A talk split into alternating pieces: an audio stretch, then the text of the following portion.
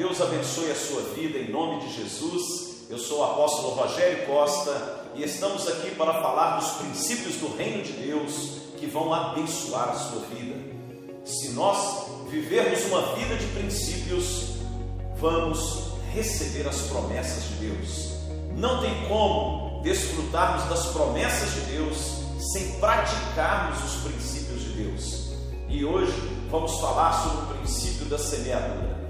A palavra de Deus diz em Gálatas, capítulo 6, no verso de número 7, diz assim: Não vos enganeis, de Deus não se zomba, pois aquilo que o homem semear, isso também ceifará.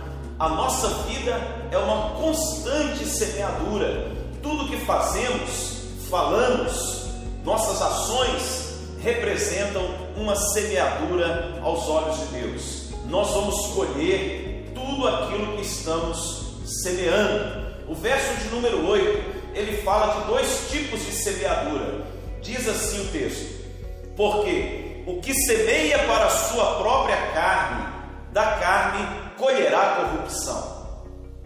Primeiro ponto é que existe uma semeadura da carne, uma semeadura que está relacionada aos interesses e motivações carnais. Consequência é que o fruto dessa semeadura da carne traz corrupção, traz resultados de sofrimento na vida da pessoa. Não é essa a vontade de Deus.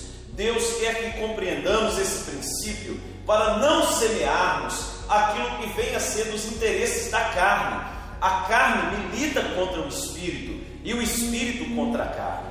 Na parte B do versículo 8 do capítulo 6 de Gálatas diz: Mas o que semeia para o espírito, do espírito colherá a vida eterna. Semear para o espírito, para a vida no espírito de Deus, vai trazer sobre você unção, vai trazer sobre você as promessas de Deus, vai trazer sobre você vida, vida eterna de Deus. Que essa palavra possa entrar no seu coração.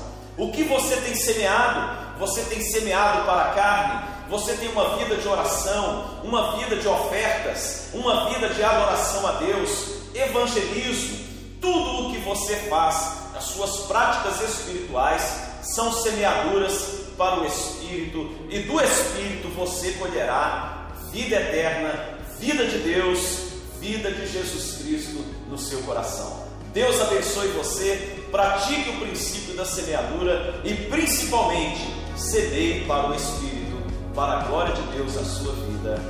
Deus abençoe e até mais.